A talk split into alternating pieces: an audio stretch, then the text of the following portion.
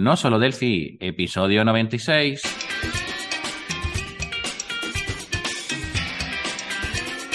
Bienvenidos a nosolodelphi.com, el podcast, el programa donde hablamos, entre otras cosas, de Delphi. Mi nombre es Emilio Pérez, MVP de embarcadero en España. Y si el internet no se ha caído, hoy eh, no está con nosotros Johnny Suárez, no, lo siento. Hoy tenemos un entrevistado eh, con nosotros eh, muy interesante que se llama Ian Martin. ¿Qué tal, Ian? ¿Cómo estamos? ¿Qué tal? ¿Cómo va la cosa? Hombre, hoy era con, con Johnny, qué bien. A Sí, Johnny sí, yo, conozco, sí. Johnny siempre, siempre estamos los dos haciendo la entrevista, pero está muy, muy liado. Y bueno, pues en otro día, otro día estará. Vale, vale. Bueno, antes de comenzar, comentar que este episodio eh, está siendo patrocinado por Danisoft. Danisoft es representante oficial de Delphi y C++ Builder, ofreciendo recursos gratuitos a la comunidad, como pueden ser libros, seminarios y más de 150 vídeos en castellano. Y todo ello se puede ver y descargar desde su propia web www.danisoft.com. Bueno, pasado ya esta parte publicitaria, eh, comenzamos con la entrevista. Antes de nada, Ian, eh, preséntate, dinos quién eres, qué haces, a qué te dedicas. Bueno, pues yo soy Ismael y me llaman Ian, es lo contrario del chiste, ¿no? Que dice, no, yo me llamo Pepe, pero me dicen, me, me llaman Pepe, me llamo Pepe, ¿no? Es lo contrario. O sea, aquí yo me llamo Ismael Martínez. Empecé a publicar libros y cuando publiqué el primer libro en español, claro, dije, bueno, como nadie es profeta en su tierra, voy a utilizar un seudónimo, por, por además por, por aquello de si sale mal, que no, que no me persiga toda la vida la, la mala fama, ¿no?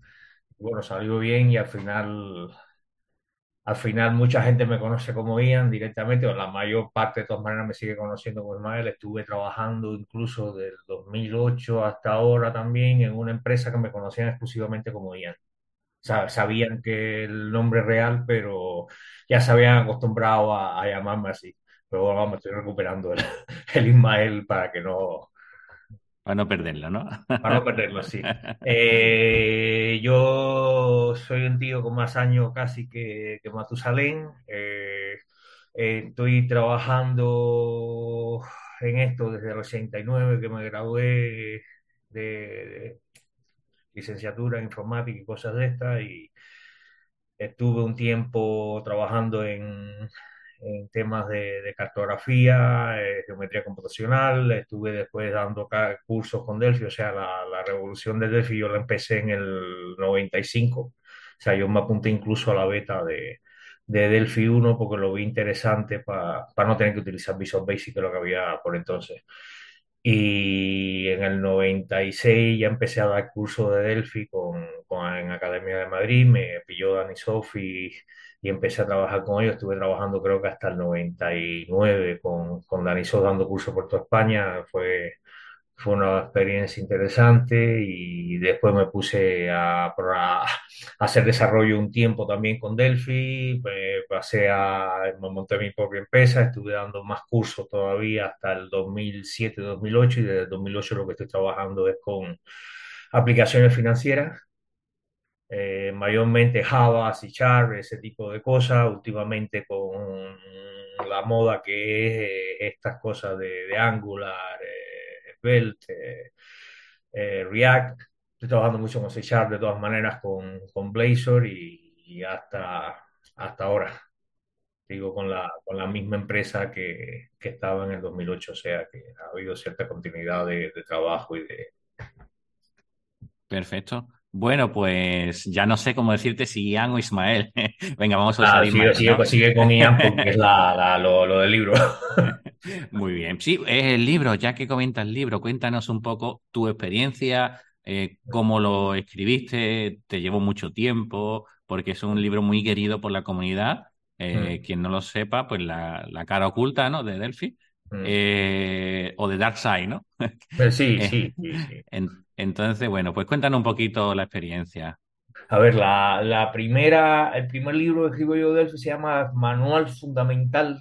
El nombre no lo pongo yo, porque es una serie de, de Anaya, se saca por Anaya y los contactos de, de esto los pone, los pone Dani Sofa, además, o sea, fue quien, quien me presentó a la gente de Anaya porque no, si no, si no, no hubiera salido la, el, el libro. Y fue un libro que me pusieron incluso un redactor para para mejorar mis problemas dialectales con el, con el español y todo eso, pero vamos, salió, salió, se vendió bien.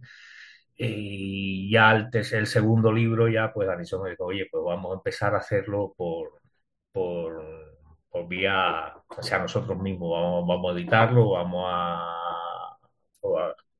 hacer todo el tema de composición del libro y tal, y, es la tónica que he seguido desde entonces, yo no, no, no he vuelto a trabajar con, con editoriales de las oficiales, ¿no?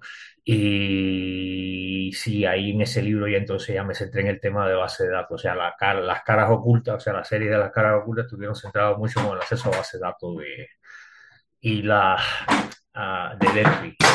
Y sobre todo la, la cosa iba de ir añadiendo nuevas bases de datos, o sea, posiblemente en el tercero habría estado Oracle a lo mejor, o, o poco más, Oracle Paradox y, y DBase, y a lo mejor Oracle Interbase, que claro, que era la, la otra cosa que estaba fuerte por aquel momento, y, y la idea fue en las siguientes sucesivas ediciones, a, las dos que se hicieron con, con Danisoft, que fue la de la cara oculta 3 y la cara oculta 4, o sea, del 3 del 4, hasta la cara oculta del 6, que ya se había acumulado bastante material y era un tocho que, vamos, mataba a la gente con, con dejárselo caer encima el, el, libro, ¿no? Y ahí sí, ahí había hasta de SQL Server, de B2, Informis creo que, te, que, tenía algo también, pero vamos, ya era casi un, una cosa enciclopédica. Y es que, vamos, la mayor parte de las cosas que la gente te pedía también en... había una sinergia, o sea, iba, iba dando cursos yo y iba viendo qué es lo que necesitaba la gente y por eso fue también que el libro fue, fue bueno al final, porque claro, tenías un feedback casi inmediato de qué es lo que la gente veía que le faltaba al libro y qué es lo que tenías que añadirle al, al asunto. Es que, por ejemplo, hoy en día pasa lo mismo sí. en el mundo Delphi con, con FireMonkey.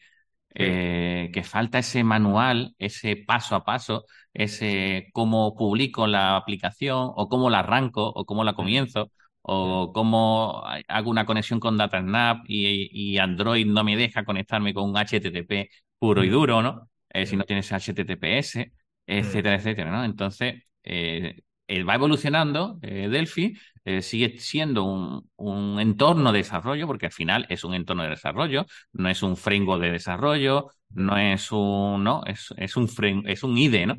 Sí. Y por debajo, pues tienes un lenguaje de programación que es Object Pascal, ¿no?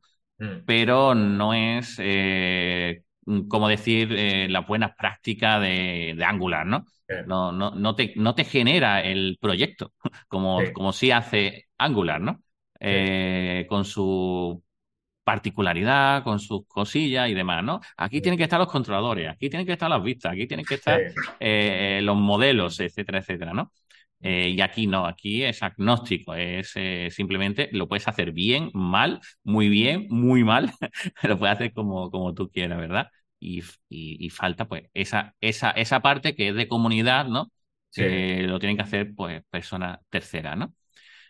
Y la verdad que, bueno, pues todos, todo el mundo, pues, eh, que he dicho, voy a entrevistar a ella y dice, oh, qué bien, no sé cuánto, pregúntale esto, pregúntale esto otro, ¿no? Eh, ¿Por qué se va a, a, la cara oculta, ¿no? De la programación, ¿no? A, a como has comentado, ¿no?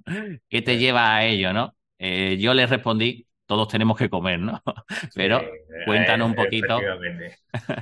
A ver, ahí sobre, ahí sobre todo es el, el tema de que, a ver, por, por sí mismo todos los temas estos de, de, de con tipo, tipo Java, tipo, tipo C Sharp, tienen su, su parte de interés también que, o sea, yo la, mm, realmente, por ejemplo, yo mucho tiempo lo que he trabajado ha sido con, con, con C++ también, sea, para temas de, de lograr eficiencia tal, y claro, en el mundo te metes en el mundo financiero, o sea, en el mundo de bancos y todo eso, y la mayor parte de las cosas están hechas en, en Java, o sea, incluso ni siquiera C Sharp, sino Java, que es mucho más, más particular y más, más, más caprichoso que, y el cambio, el cambio fue eso, o sea que empecé a ver más demanda de, programación.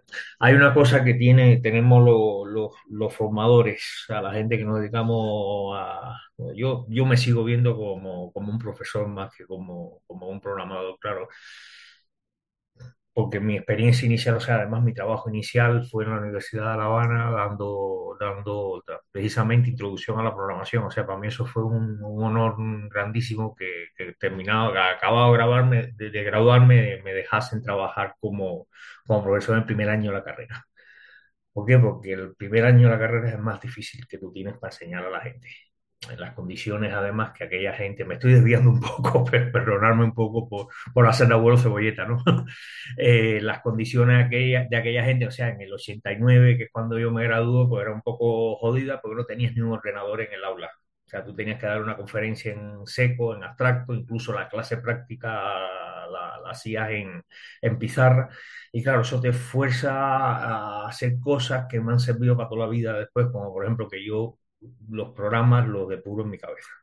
Yo hago como Chuck Norris. Chuck Norris dice que nunca, nunca corre el debugger. O sea, siempre depura mirando, mi- mira el código y el código confiesa, ¿no? Porque he tenido grandes aplicaciones que he hecho, pues, de grandes, quiero decir, de, de muchas, muchas líneas de código que nunca se han depurado. ¿Por qué? Porque tengo la, la capacidad de, de ver como una pizarra en mi cabeza y ver qué es lo que, qué es lo que está pasando. El- a ver, ¿por qué me enrollaba yo con todo este, con todo este tema? De que realmente la, la, la cosa, la cosa es que cuando tú trabajas en algo, ese mismo algo te da feedback para que tú después eh, empieces a, a escribir libros. Empieces a escribir libros. Entonces, claro, a ver, al, al desvincularme un poco del, del mundo de, de Delphi y de formación en Delphi todo esto, ponerme a hacer, a hacer el trabajo en, en C pues claro, o sea, todo el tema de Delphi pues empieza a pasar a un segundo plano. Hay otra cosa aquí que toda la comunidad sabe perfectamente, que es que también, por ejemplo, el tono de Microsoft, pues puedes hacer algunas cosas, las, puede, las puedes hacer con una versión community también y con Delphi tres cuartos lo mismo, pero al final si lo quieres hacer profesionalmente necesitas una versión al mínimo, la, la, la, la intermedia. En, en C Sharp es la profesional, en Delphi pues debe haber una cosa igual. Y el Sí, problema igual. es que cuando tú eres autónomo te cuesta mantener mm, al día la, las versiones de, de, los, de, la, de, tus herramientas, si no, si no te están rindiendo inmediatamente. Vamos, yo un momento determinado que me, me a Delphi me voy a cambiar porque lo he estado siguiendo, sé más o menos lo que, lo que, lo que está pasando, pero ahora mismo, mientras no me salga un proyecto, pues no me, no, no me meto. Y también lo que te quiero decir con esto, Emilio, es que la persona mejor posicionada ahora mismo para, para escribir una cara oculto, como se llame ya, de, de, de Delphi actual, eres tú. ¿Por qué? Porque eres la persona que estás dando curso, has dado curso, tienes una experiencia de desarrollo y tienes toda la, la, la, la capacidad de, además, o sea, escribes bien. Ah, muchas gracias. hay mucha gente, hay mucha gente que conozco también que están en lo mismo, o sea, no quiero Sí, sí. tampoco menospreciar a nadie, pero vamos, en este momento el que vaya a escribir la próxima cara oculta o el próximo éxito de, de venta de, de libros de informática, que tiene su mérito, porque aquí se vende mucha novela, pero poco, poca literatura técnica, pues lo va, va a ser una persona que esté trabajando en, en las dos cosas, o sea, formación y desarrollo las dos cosas. Tienes que tener mucho contacto con la comunidad para poder escribir una cosa que, que realmente sea, sea aceptada. Y el paso fue por eso, o sea, el paso fue por un tema alimenticio, porque en un momento determinado, oye, pues empezaron a, a salir proyectos en Sichar y iba bien. Es que pasa exactamente igual con, con Delphi, como bien, Sí, ha- como, como bien has comentado. Eh, en cuanto ya eres autónomo, eh, la versión community no la puedes utilizar. Exactamente. Eh, entonces ya empieza como la- esa rueda que hemos hablado Mm, mucho y que lo hemos debatido en, mucho, en muchos sitios, e incluso directamente con, con Embarcadero lo, lo hemos comentado y eh, ellos también tienen que comer, ¿no? Sí, Eh, entonces, claro, eh, ellos dicen que cuando factures, pues una parte de esa facturación pues debe de ir hacia, hacia las herramientas que estás utilizando, ¿no? mm, Eh, es cierto que, como bien dices tú, si el proyecto eh, de Delphi es muy pequeñito, eh, lo que facturas por ese proyecto de Delphi no corresponde al global de tu facturación, sino que tu se lo come, parte grande es de otro lado, ¿sabes? Entonces, trabajar en una herramienta que se va a comer el presupuesto y mm. más, ¿de acuerdo? Eh, pues eh, es difícil de, llevar, ¿no? Es como los que están hoy en día trabajando con robótica, ¿no? Que si la impresora 3D, que si vale 600, 700 euros, que si además tengo que poner los filamentos y además y por una figurita de nada no me van a dar más de un euro, ¿no? Mm. Entonces, el coste que tú tienes que hacer para tener todo, pues es mayor, ¿no? Y no mm. estamos hablando solo de licencia, también un ordenador, ¿de acuerdo? Que, que, también tiene su coste, que si tu, todo tu, tu espacio de, trabajo, ¿no? ¿De acuerdo? Que, que, hay que colocarlo también, ¿no? Entonces, claro, si te va a salir un proyecto de un año o de seis meses, tú dices, mira, sí, porque soy más rápido programando con, con Delphi eh, que con Angular. Ya mm. pasaremos a esa, a esa pregunta, ¿no? Para ver si es verdad o no. Pero mm. em, si va a ser una cosita puntual que, te va, que vas a facturar 200, 300, 500 euros, o incluso una formación. O sea, yo he tenido problemas, ya, eh, para impartir una formación de Delphi, porque era imposible impartir la formación estábamos en la misma red local. Tenía que montar licencias de todo lo... un trial no valía porque ah. duraba, era en dos espacios de tiempo. Ah. Eh, y al estar en la misma red local, pues tampoco valía la community y además era en un lugar de trabajo, mm. luego no valía tampoco la community, ¿no? Entonces, eh, para mí fue eh, una experiencia agridulce, ¿no? Mm. decir a las personas, mira, pues te voy a poner Lazarus o te voy a poner otra cosa, ¿no? O vamos a hacer un, no sé, vamos a intentar hacer con trial, vamos a quitarlo, que me amplíen el trial, ¿sabes? Pedir favores, etcétera, etcétera, ¿no? Entonces, al final, eh, cosas que ya se están empezando a, poner mejor con la versión académica, ¿vale? Que, está ahí, eh, y diferentes versiones, pues, interesantes, pero la verdad que es duro el, el poder dar formación de Delphi. Es duro y complicado, ¿no? ¿vale? Porque al final una formación de Delphi se termina siendo el profesor con su versión de Delphi impartiéndola y lo demás mirando. Sin poder probar nada, teniéndose que creer lo que tú le estás explicando, y eso es al final un webinar. Eso no, no es una a mí, formación. A mí me ha pasado con una cosa tan tonta como el chat GPT. O el chat GPT en un momento determinado en la... lo pido dice, no, no, no estamos probando el chat GPT, vamos, no tanto el problema de chat GPT, sino como el GitHub Copilot este que hay ahora, que, te, que lo montas para, para que te ayude a, no, no, no muy inteligente, pero bueno, siempre te ahorra algo de tiempo. Y después te encuentras entonces una formación pagada por una empresa que te da el, que, formación sobre GitHub Copilot, pero claro, es una conferencia, o sea, no, el tío que está dando, recibiéndola no puede hacer experimentos con, la, con el GitHub Copilot por su, por su cuenta, sino tiene, tiene, tienes que ver lo que está diciendo el profesor porque es la copia que tiene y la única que hay en toda la que hay pagada en toda la empresa. estoy hablando, claro, o sea, de sí, GitHub Copilot que son 100 euros de nada. Sí. 100 euros de nada. O sea, cuando tú ya empiezas a hablar de licencias más fuertes, pues es horrible. Exacto. En el mundo Delphi eh, hay tres licencias. Eh, ya voy a hacer un poco de, publicidad, ¿no? Eh, voy a buscarla aquí en directo, en directo para nosotros, ¿verdad? tenemos tres licencias. No quiero meter la gamba, luego voy a buscarlo directamente, ¿no? bueno, antes de nada, más que tres licencias, tenemos eh, tres ediciones del producto. Eh, una de Delphi, otra de CMAMA Builder y después la que trae las dos cosas, ¿vale? Que es el, RAT Studio. Eh, perdón, el RAT Studio. y después, si queremos adquirir una de ellas, ¿vale? Hay tres ediciones, Product Edition, que es la Professional, la Enterprise y la Architect, ¿vale?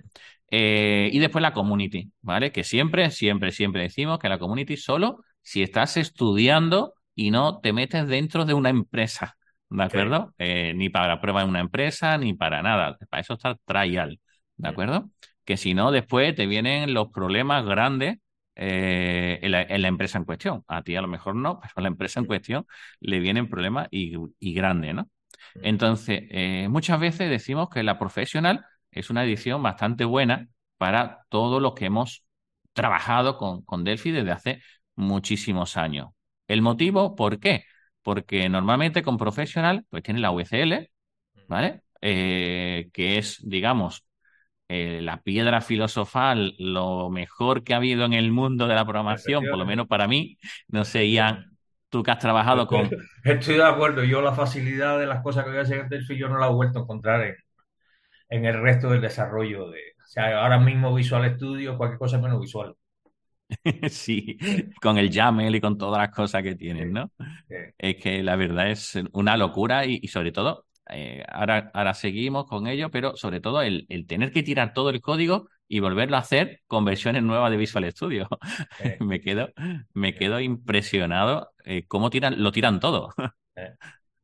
Bien. Y después también la diferencia entre Professional y Enterprise principal está en los conectores de Firedash ¿vale? Que Firedash se conecta en local en la Professional y Enterprise se conecta a remoto, ¿vale? Que bueno, que eso lo podemos eh, solventar con otros conectores. Llámese por ODBC, ¿de acuerdo? Eh, por los de Interbase, los IB, eh, o puede ser Unidac, o, o ODAX, o MyDAC, o el, el, que tú quieras, ¿no? ¿De acuerdo? Y para mí, otra de las partes importantes eh, es la compilación de Linux. ¿Vale? Eh, la, versión Enterprise pues tiene compilación de Linux y la Professional no la tiene. Mm. ¿Quién compila el Linux? Todo el mundo no. ¿De mm. acuerdo? Todavía queda mucha gente que no, no han empezado a hacer sus servidores eh, REST vía, vía Linux, ¿vale? Pero yo lo he probado, lo he puesto y la verdad que funciona muy bien. Te genera el punto SEO para Linux, eh, lo metes detrás de un Apache, etcétera, etcétera. Y la verdad que eh, yo encantado, la verdad. Y después también tiene una tecnología que han sacado desde embarcadero, llaman RAS Server, que es para eso, para hacer mm, endpoint eh, con un montón de cosas por detrás, ¿no? Y usan hasta Angular, ¿no? Fíjate la, la, lo, o sea, el, uso de, Angular detrás de, un producto de embarcadero, ¿vale? Yo hubiera intentado poner Sencha en vez de Angular, ¿no? Pero bueno, eso ya eh, era lo, lo que más programador había, Angular, en aquel momento no había Sencha en aquel momento para, para ellos. Y, bueno, pues ahora mismo tenemos eso, ¿no? Entonces, en esa versión, pues hay herramienta de desarrollo y un servidor simple, o sea, un solo servidor, eh, un sitio, servidor eh, de, despliegue, ¿no? Donde se puede poner con la versión Enterprise, ¿no? Y el Architect, pues bueno, el Architect es como un Enterprise vitaminado, donde te dan el, el Sencha, el GAs, que tiene un coste grandísimo, el Sencha, y después también herramienta de gestión y de desarrollo de base de datos, ¿vale? Que un poquito a la fuerza, ¿no? Entonces, para cualquier profesional, la profesional, ¿de acuerdo? Valga la redundancia, pues sería, digamos, lo ideal, ¿no? ¿Vale? Eh, si me meto en la página web, pues aquí pone 1430 eh, la profesional, la Enterprise 3400 y la arquitecto 5650, ¿vale? Es decir, el sueldo de un mes se te va, se te va en la profesional, ¿de acuerdo? Después, anualmente, 439 de mantenimiento. O sea, como no cojas una de las ofertas que van saliendo de vez en cuando, y a lo mejor lo consigues por 900, o que coges dos años de mantenimiento también, y ha habido ofertas creo que de tres años de mantenimiento, que eso sí merecían la pena, porque el primer año se te va en nada, pues cogiendo esa oferta, pues más o menos puedes saber que puedes hacer desarrollo súper rápido eh, que con cualquier otra herramienta, porque es que lo estamos sufriendo, incluso el propio Delphi, en cuanto te vas a, web, eh, los tiempos se te multiplican por tres. no sé si te ha pasado alguna vez ya. Entonces, terminando esto de producto de ediciones, ¿vale? Cuéntanos tu experiencia, como he comentado, ¿no? Eh, fuera de Delphi y eso que tú has comentado de que la, de esa VCL, ¿qué recuerdos te trae, no? Sí, a ver, la, mm, yo la productividad más grande que he tenido en mi vida ha sido la época que he estado trabajando con Delphi, VSL, DataSnap, este tipo de, de, productos. Sobre todo porque todo te venía dado. O sea, todo te venía dentro, dentro de la caja. Cuando yo me paso a, a C empiezo a trabajar en C pues lo que, lo que echas de menos es precisamente eso. Por ejemplo, tú tienes el, el lado.net en aquellas versiones iniciales, tenías el lado.net, tenía, eh, ¿cómo le llamaban en aquella época? El Turner Remote para, para hacer la, la comunicación, o sea, parecido a lo de los sockets de pero claro, todo eso te lo tenías que montar tú, todo el mecanismo de reconciliación de datos de, de capa intermedia, te lo tenías que montar tú en aquel momento y, ya por ahí perdías velocidad de desarrollo. Eh, y la cosa no ha ido, no ha ido mucho mejor, porque en aquel momento trabajabas con Windows Phone, que era una cosa bastante parecida a lo, a lo de la VCL, bastante parecida dentro de, dentro de lo posible, pero con un WPF, con WPF y con todas las cosas que han salido de entonces, pues la cosa, la cosa va más. Y no te digo ya lo mismo si te metes en temas de, desarrollo web que, que visual no, no, no, no, tiene realmente nada, ¿no? Pero vamos, la, la mejor experiencia de productividad la he tenido yo con, con, con, Delphi, hasta Delphi 7, que fue el que yo llevé profesionalmente haciendo cosas para pa, terceros y tal, porque vamos, de ahí en adelante lo que he mirado es más o menos que, que, es lo que hay más que ponerme a hacer grandes aplicaciones. De todas maneras, por ejemplo, esto mismo de la... Es un mundo diferente. La, la capa de, de profesional en un Visual Studio te sale ahora mismo por 800 euros al año, o sea que es mucho más asequible los precios. Y realmente, o sea, no pierdes nada, o sea, tienes todos los drivers, tienes todo lo, lo, que necesitas para trabajar en una, una profesional. O sea, lo que, lo que yo me pago año tras año es una profesional.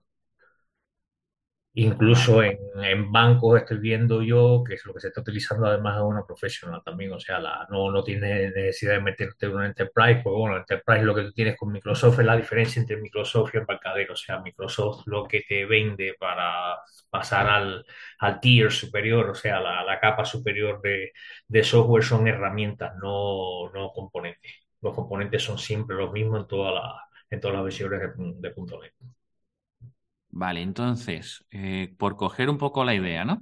Mm. La fricción inicial en Microsoft, es decir, el pago inicial, es más barato que en embarcadero. Sin embargo, el anual es más caro en Microsoft que en embarcadero. O sea, si el anual en Microsoft son 800. Y aquí 439. Ah, vale. ¿vale? la mitad. Es la mitad, sí. Entonces, eh, lo que te hace decidirte que es el pago inicial eh, es, es, diferente y claro, pues sí. duele más ese, duele ese más inicial, no, ¿no? Evidentemente, yo pensé que me decías que era 800, eh, 1500 la, el pago inicial de la... 1500 es el inicial. Aquí lo tiene, es más o menos, al final te sale igual, pero es la, más o menos una estructura de, de coste parecida así, por lo que, por lo que me... Sí, lo que me 1500 inicial y después 500 eh, de manera anual, lo que me parece aquí en la página web ahora mismo, ¿no? Sí. Que creo que no pone nada de oferta, ¿vale? Entonces, eh, si te das cuenta, el problema, entre comillas, que puede ser es ese pago inicial. Sí. ¿De acuerdo? Eh, que puede ser entendible porque al final tú, esa, eh, tú ahí lo que estás teniendo una licencia perpetua. Es decir, tú, tú esa, ese Delphi 12 lo puedes tener para siempre sin tener que pagar mantenimiento, porque al final el mantenimiento es para tener las siguientes actualizaciones. Es decir, Mm. pasa 20 eh, 12 meses y ya no puedes actualizar la versión No, que, eso sí, que tú eso, tengas. eso sí lo vas a tener con cualquier, con cualquier herramienta. El te- tener que pagar una suscripción ahora es lo que está de moda y a ver, se comprende desde el punto de vista del tío que la fabrica, ¿no? Claro. Entonces, bueno, pues, eh, y también lo otro que comenta es que con la versión que tenéis de Professional Microsoft, eh, tienes acceso a todos los compiladores y a todas las herramientas básicas eh, para poder usarlo y que la versión Enterprise o Architect o las que haya por encima de Microsoft, pues son como herramientas extras. herramientas Eh, adicionales, temas más de, de esa- desarrollo de operaciones, no son, no son cosas de... O sea, tú puedes con esto ya, o sea, con una profesional tú puedes compilar para Linux también y puedes, puedes, puedes también tienes para MacOS también puedes tener cosas desarrolladas y, y además en, en Microsoft tienes una cosa que es la, el Visual Studio Code que es gratuito, es más malo, te tienes que aprender a trabajar con la línea de la línea de comando, pero, pero puedes desarrollar con eso sin, sin pagar un duro. Bueno, creo que en, en, Embarcadero, creo recordar, ¿vale? Que el compilador también es, es libre. Es libre. Entonces, también si quieres, ¿no? Te puedes poner ahí a, a lo, puedes poner, lo puedes poner en un editor, sí. yo, yo lo que no he visto es si existe algo para, para Visual Studio Code, algún plugin que te permita llamar al compilador. Eh, sobre todo el tema de depuración sería lo que sería interesante aquí. Y el hmm. tema sintáctico, el tema IntelliSense, o sea, bueno, cómo se llama en Delphi no me acuerdo. Esto de que te sale la ayuda automáticamente de lo que estás tecleando. Lo, el, insight, el Code. Code Insight, Code Insight, que sí.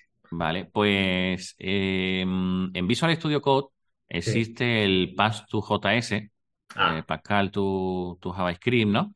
Y TMS, TMS Software, eh, sacó un producto eh, con el cual pues tú puedes desarrollar aplicaciones web compilando en Delphi o en Visual Studio Code, ¿vale? según lo que tú decidas tener de IDE, ¿no? Es cierto que el de Delphi está más avanzado, está más evolucionado, tiene más cositas, ¿no? Eh, y el otro va un poquito por detrás, ¿vale?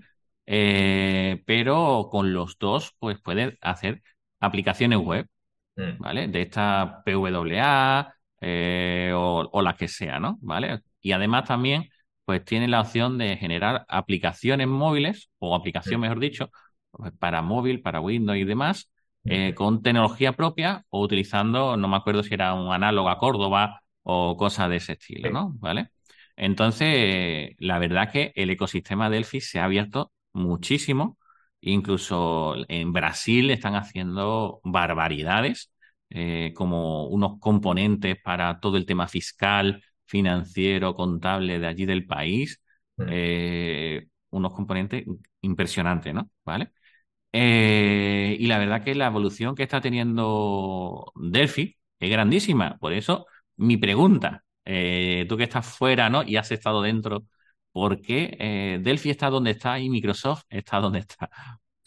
Pues por mala política de, de, de las compañías que lo fabricaban en su momento y las capas comerciales que han venido después y todo eso. A mí en un momento determinado, por ejemplo, yo la, la, pues el punto final que tuve yo con Delphi fue un momento determinado que yo digo, bueno, yo estoy dando curso de Delphi, estoy escribiendo libro de Delphi, pues vamos a vender Delphi también.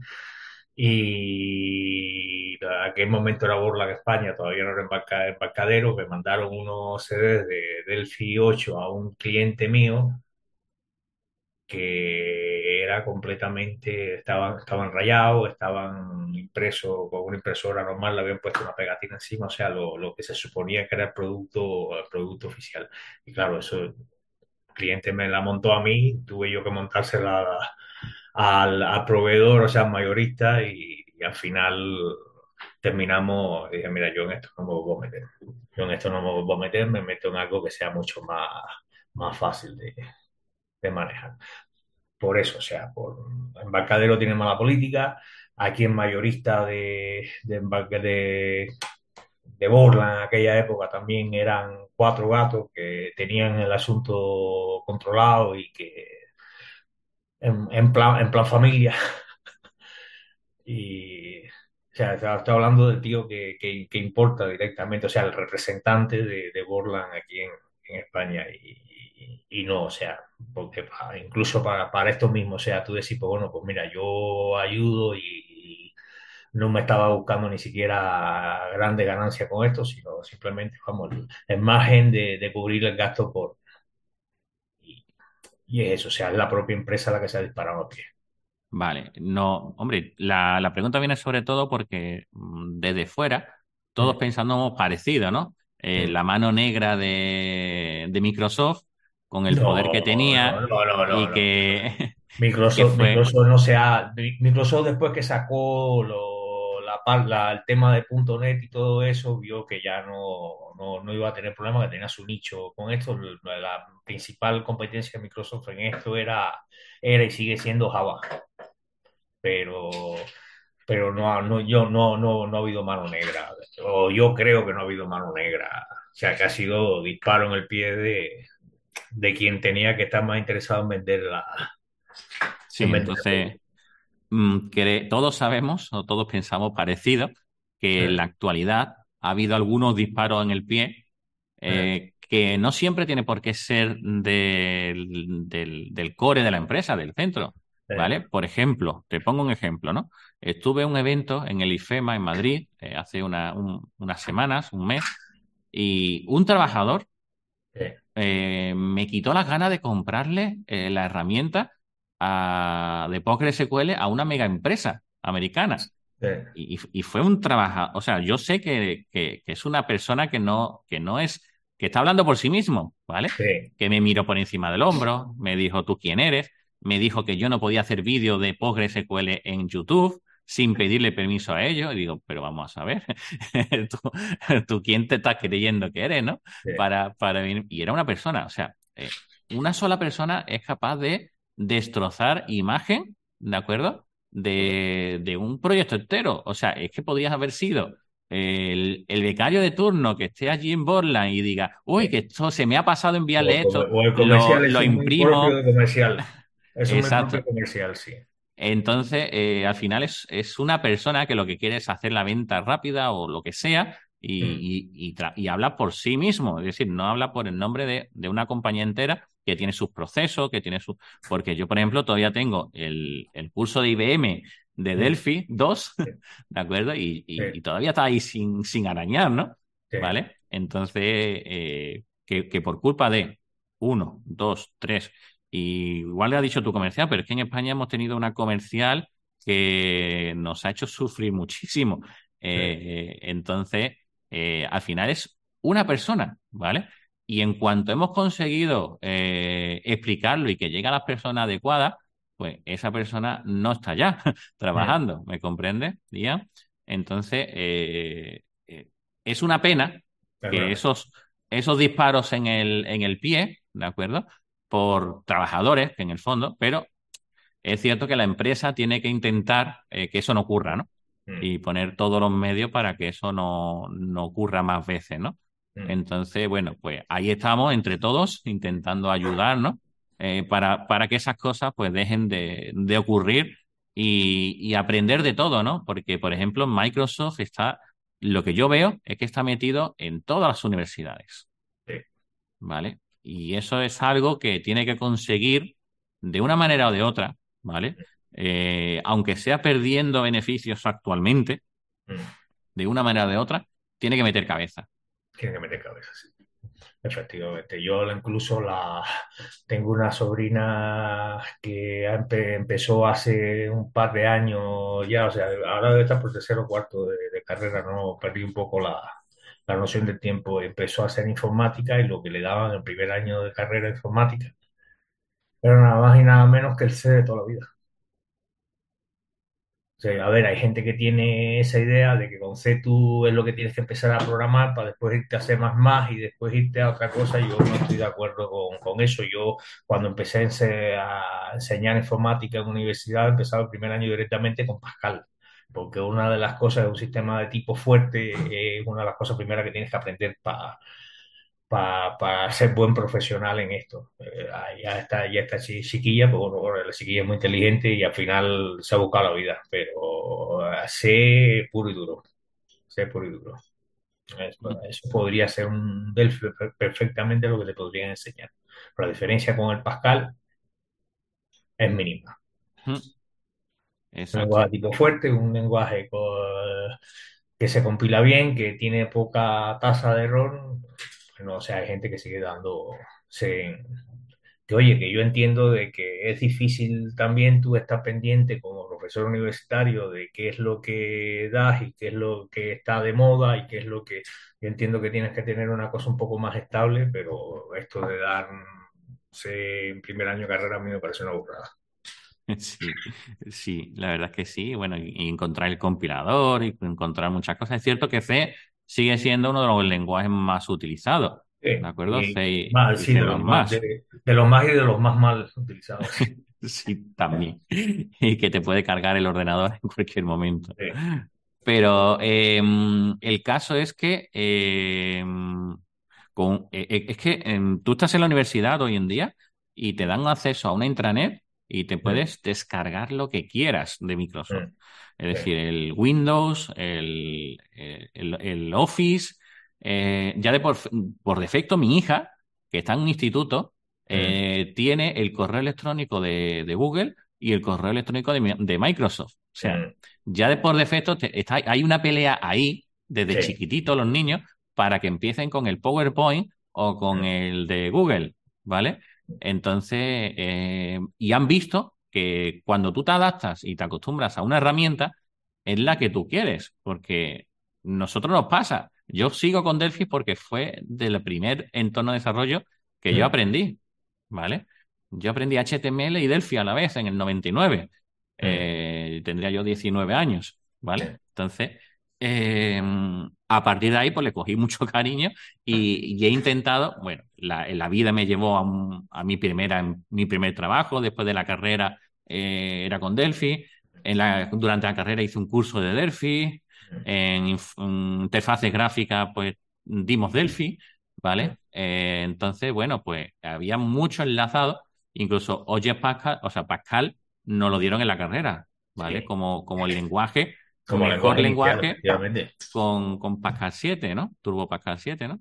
Entonces, eh, y, y, para mí me sirvió mucho porque igual que tú dices, eh, yo el primer año no tenía ordenador, estaba fuera de casa, el ordenador lo tenía en casa, no me lo podía llevar porque no, no eran portátiles.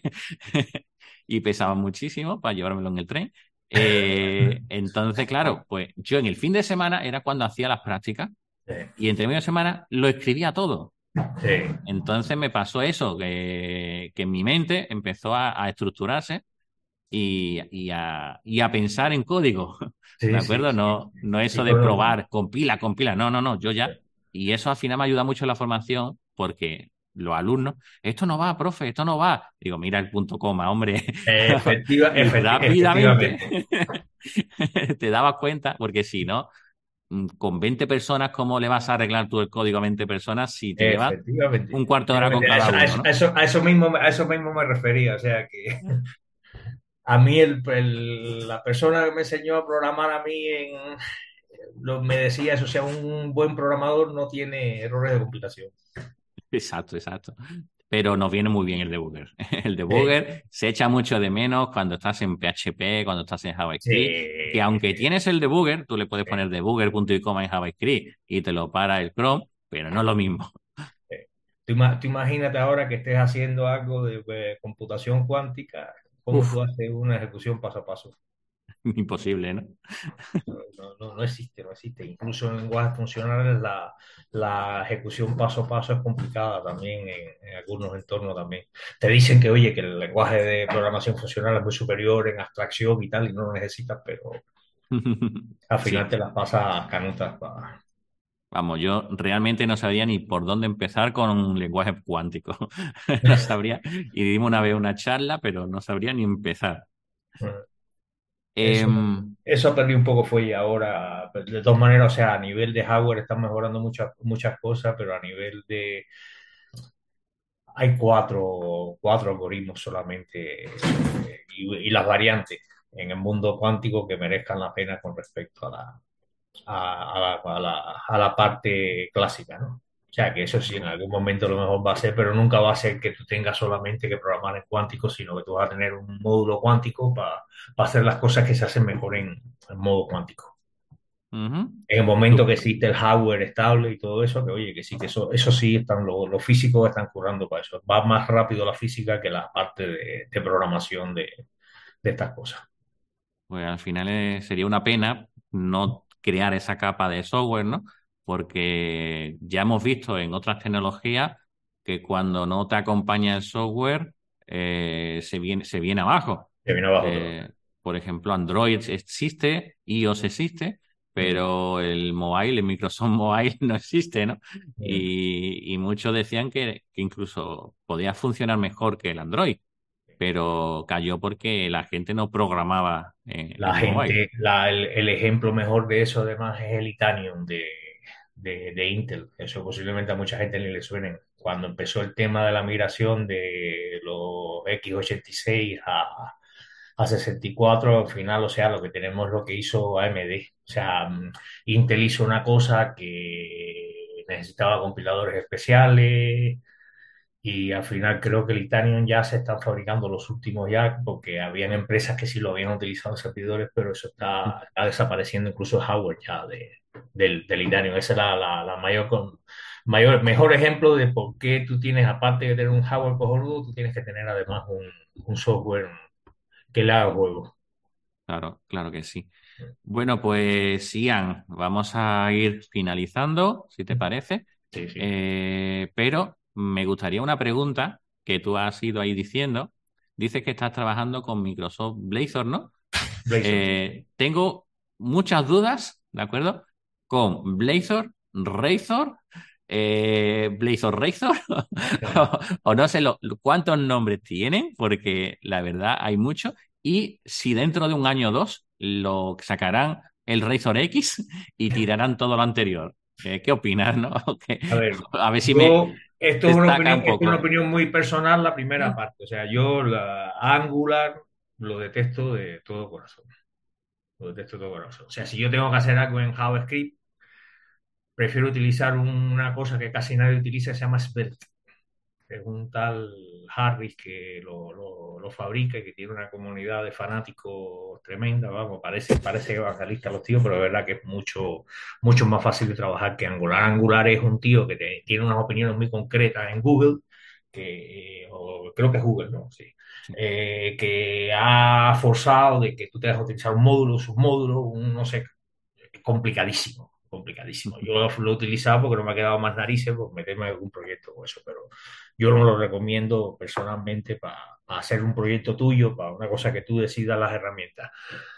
Eh, Svelte es lo que yo utilizo en JavaScript. Y a nivel de, de, Microsoft, pues bueno, pues Blazor empezó cuando yo estaba precisamente empezando con el tema de, de, de Angular y todo esto, y ha ido mejorando y en este momento es un sistema completo, o sea, se parece más incluso a NextJS que a que al, o sea, la evolución del, Java más, se parece más a, a esto que, que, que, incluso que Angular ahora mismo sea, porque te permite hacer temas en el lado servidor, temas en el lado, temas en streaming, temas que tú decides por componente, que cómo se hace cada componente.